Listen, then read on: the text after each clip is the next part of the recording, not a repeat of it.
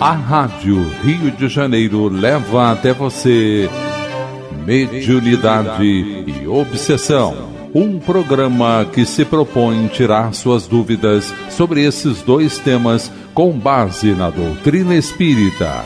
Apresentação: Moisés Santos.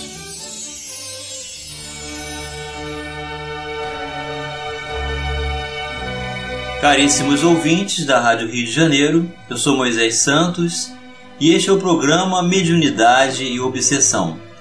Estamos buscando as respostas, o entendimento, usando das reflexões de irmãos que nos antecederam na experiência, que agora nos trazem as perspectivas com segurança acerca da conduta coerente quando estabelecemos o uso da mediunidade nos propósitos do Evangelho com o nosso Senhor Jesus Cristo, estabelecendo o concurso da equipe de boa vontade, que se esmera no trabalho do bem, no estudo constante, na permanência de conhecimento dos valores, não só dos estudos do que está fora de nós, mas principalmente o que existe a ser descoberto no controle dentro de nós mesmos, meu caro ouvinte. E você acompanha conosco, meu caro ouvinte, aqui na Rádio Rio de Janeiro. Você que está buscando também esses recursos de entendimento sobre a mediunidade, sobre o processo grave da enfermidade das obsessões, nós estamos estudando o livro Diálogo com as Sombras. E o autor é Hermínio Corrêa de Miranda, a editora da Federação Espírita Brasileira. Hoje nós vamos iniciar a quarta parte desta obra, que abrange as técnicas e recursos. E o autor inicia o capítulo dizendo: Dissemos a Lures, quer dizer, anteriormente, neste livro, que cada manifestação é diferente. Sim, porque cada uma manifestação é uma pessoa diferente. Cada um de nós, meu caro ouvinte, é um universo completo, com suas complexidades, com sua busca pela verdade, com todas as suas condições de obra inacabada, e cada um tem a sua visão diante de um mesmo problema, de forma diferenciada. Daí o grande aprendizado que podemos tirar no convívio, no trato da mediunidade com Jesus. Nunca sabemos ao certo as intenções do espírito que se aproxima. Que problemas nos traz? Quais são suas características? Qual a razão de sua presença entre nós?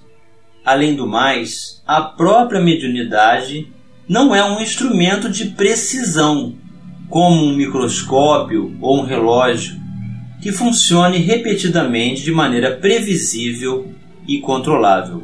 Então, muito interessante essa comparação que o autor faz, porque a mediunidade está relacionada ao mecanismo de comunicabilidade, mas o comunicante não sabemos de quem se trata, da previsão das suas intenções, do que ele deseja, porque ele está ali conosco. Para tudo há uma grande razão. O médium é um ser humano ultrassensível de psicologia complexa, incumbido de transmitir o pensamento de um desencarnado, mas está muito longe de ser mero aparelho mecânico de comunicação, como um telefone ou um rádio. Muito embora se fale em sintonia e em vibrações, quando a ele nos referimos. Então o médium não é um aparelho mecânico. Tem sentimentos, tem suas emoções, tem suas experiências e certamente estará também envolvido no processo da comunicação.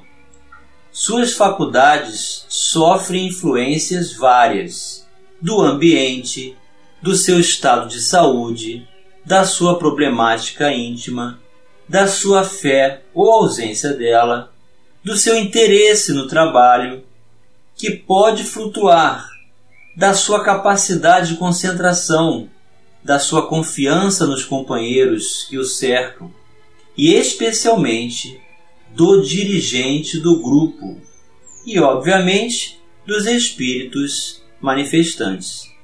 Então, trata-se de um grande conjunto de recursos de condições, de ensejos educativos aos quais estamos atrelados. E mesmo estes, que são também seres humanos, não nos esqueçamos disto, variam suas apresentações de uma para outra manifestação, segundo suas próprias disposições. Então é muito importante não esquecer isso. Os espíritos manifestantes são seres humanos.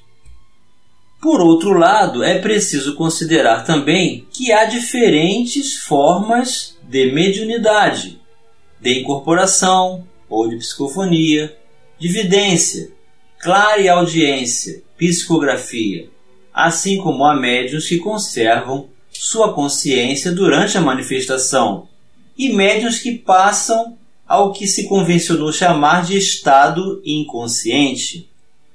Então são diversos os tipos de mediunidade.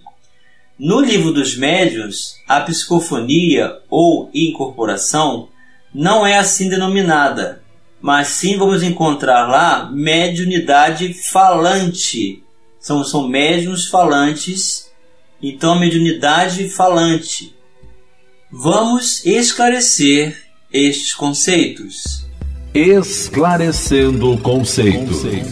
O livro dos médiuns de Allan Kardec, em seu capítulo 14, dos médiuns. O item 159 esclarece Kardec: todo aquele que sente, num grau qualquer, a influência dos espíritos é, por esse fato, médium. Essa faculdade é inerente ao homem, não constitui, portanto, um privilégio exclusivo. Por isso mesmo, raras são as pessoas que dela não possuam alguns rudimentos. Pode, pois, dizer-se que todos são mais ou menos médios. Todavia, usualmente, assim só se qualificam aqueles em quem a faculdade mediúnica se mostra bem caracterizada e se traduz por efeitos patentes, de certa intensidade, o que então depende de uma organização mais ou menos sensitiva. É de notar-se, além disso, que essa faculdade não se revela da mesma maneira em todos. Geralmente, os médiuns têm uma aptidão especial para os fenômenos desta ou daquela ordem, de onde resulta que formam tantas variedades quantas são as espécies de manifestações. As principais são a dos médiums de efeitos físicos, a dos médiums sensitivos ou impressionáveis, a dos audientes, a dos videntes, a dos sonambúlicos, a dos curadores, a dos pneumatógrafos, a dos escreventes ou psicógrafos. Então, eis a complexidade da abordagem pedagógica da mediunidade, o número de variações de manifestações, tanto quanto do número de médiums, que variam nas suas aplicações, nas suas características, nas condições especiais das suas individualidades. Portanto, não existe em absoluto uma regra que possa abranger todos os médiums, porque cada um vai apresentar a sua tendência, a sua complexidade, os seus valores, seus interesses, as suas características de um modo geral. Sendo assim um campo associado à ciência espírita, e Allan Kardec já define para nós na introdução do Livro dos Espíritos. A ciência espírita é infinita.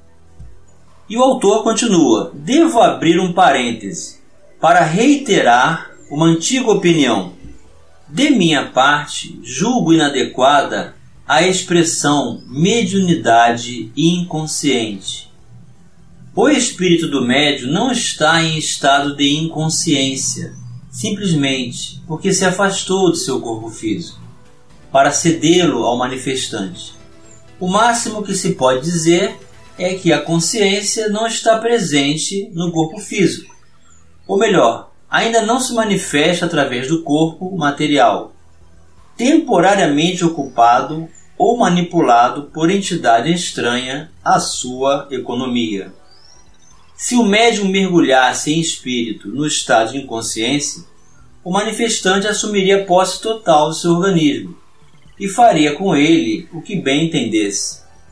Ao escrever isso, não estou esquecido do fato de que há manifestações violentas e muito livres, durante as quais os espíritos incorporados movimentam o instrumento mediúnico aparentemente à sua vontade, fazendo-o gritar, dar murros, levantar-se, derrubar móveis, rasgar livros e cadernos e promover distúrbios semelhantes. Aqui o autor está trazendo uma perspectiva da condição de falta de educação mediúnica do médium. A mediunidade sonambúlica assemelha-se ao estado de possessão, mas basta invocar esta para sentir o quanto essas duas manifestações diferem uma da outra. O possesso é realmente um médium, pois oferece condições para que o outro espírito se incorpore nele. Mas o médium não é um possesso, no sentido de que o manifestante possa fazer com ele tudo quanto entender, a qualquer momento e sem limite de tempo, ou totalmente sem disciplina. E vamos também acrescentar aqui que a mediunidade difere da obsessão nesse sentido. Na mediunidade com Jesus, nós estamos sob o controle e direção do nosso mentor espiritual. Então o espírito não vai fazer o que deseja, vai se manter dentro dos limites oferecidos pela proteção do nosso mentor e pela nossa educação mediúnica. A possessão já está dentro do mecanismo da obsessão, portanto, o processo estabelece é, com a enfermidade sem controle do médium para as suas ações e escolhas. Então, eis a diferença da mediunidade para a obsessão.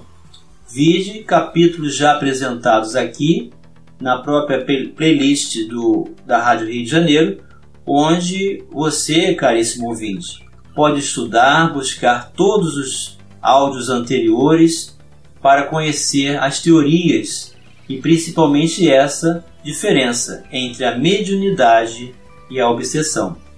Na mediunidade, o médium controla o manifestante. Na obsessão, o espírito tem grande porção de controle sobre suas funções motoras.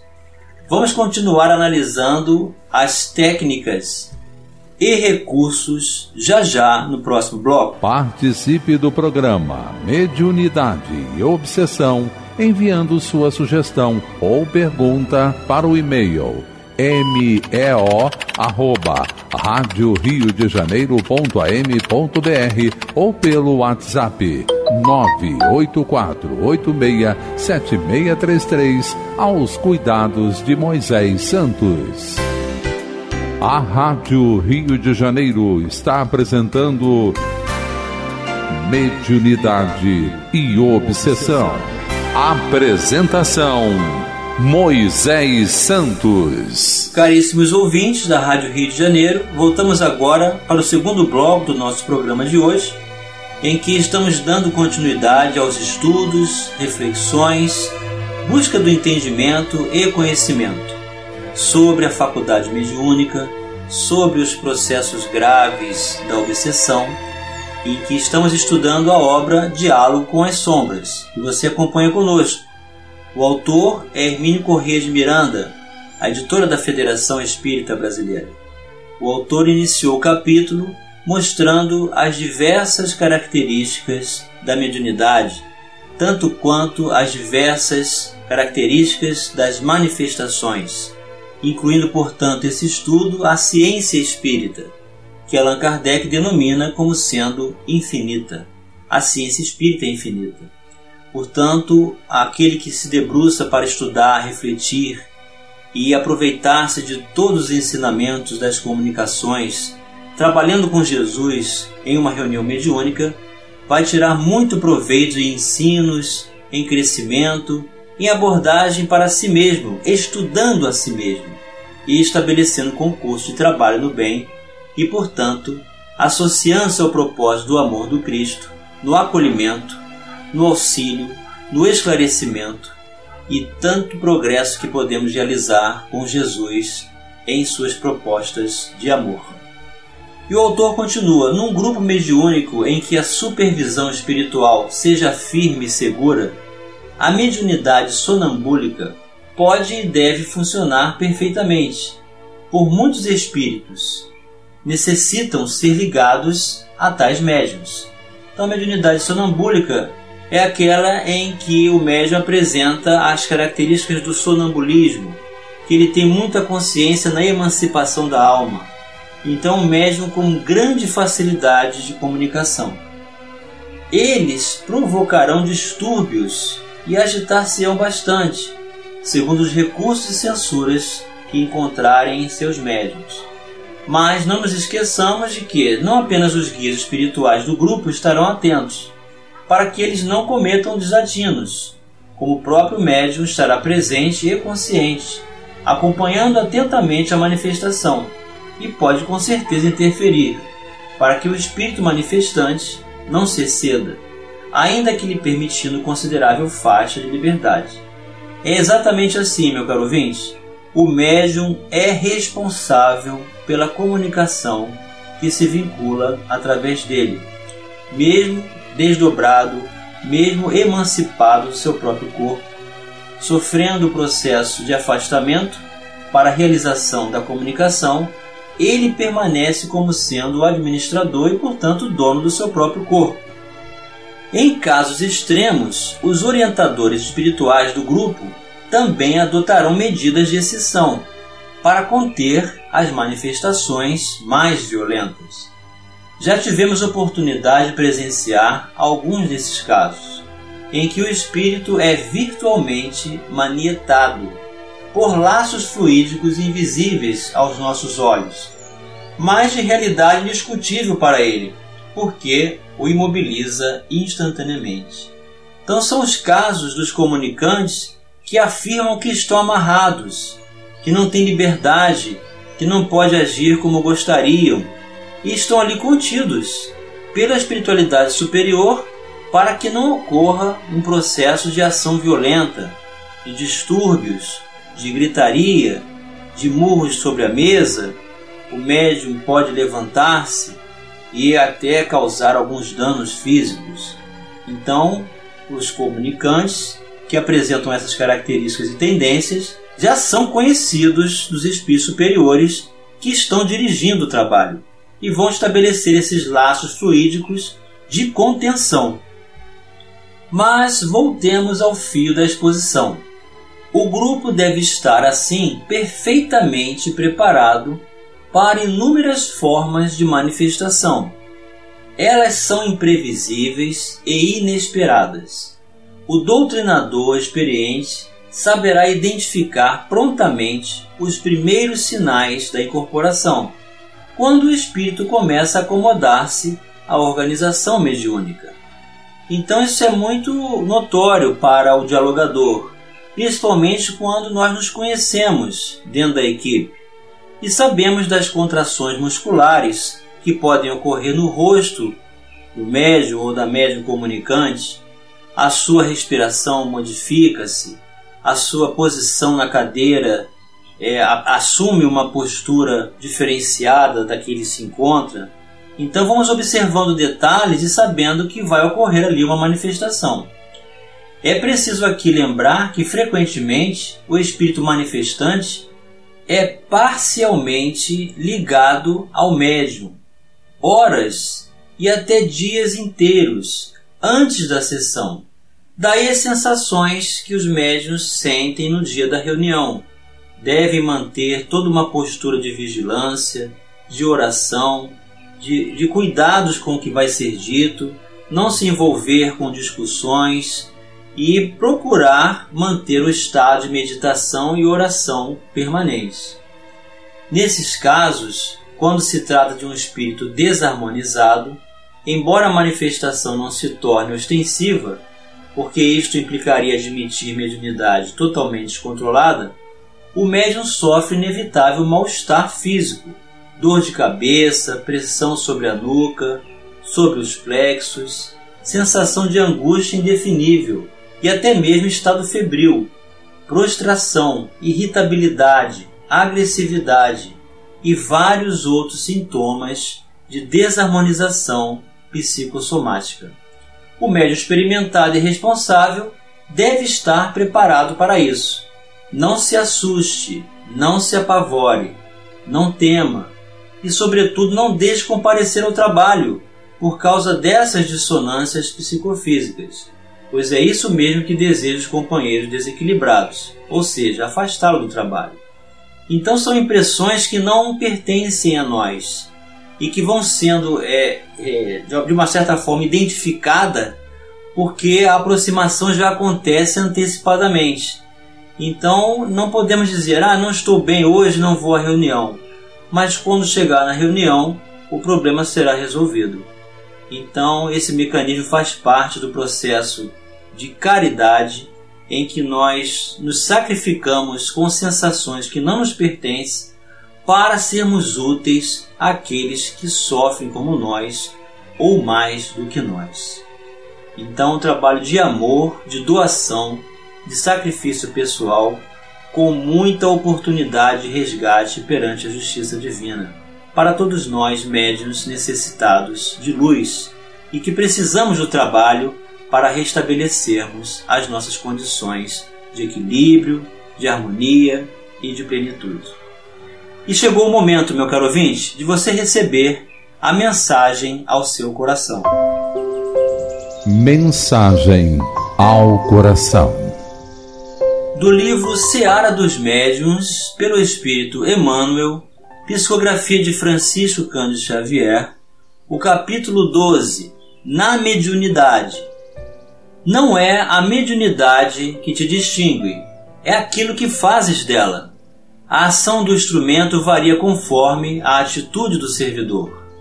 A produção revela o operário a pena mostra a alma de quem escreve. O patrimônio caminha no rumo que o mordomo dirige. O lavrador tem a enxada, entretanto, se preguiçoso, cede asilo à ferrugem. Se delinquente, empresta-lhe o corte à sugestão do crime. Se prestativo e diligente, ergue ditoso o berço de flor e pão.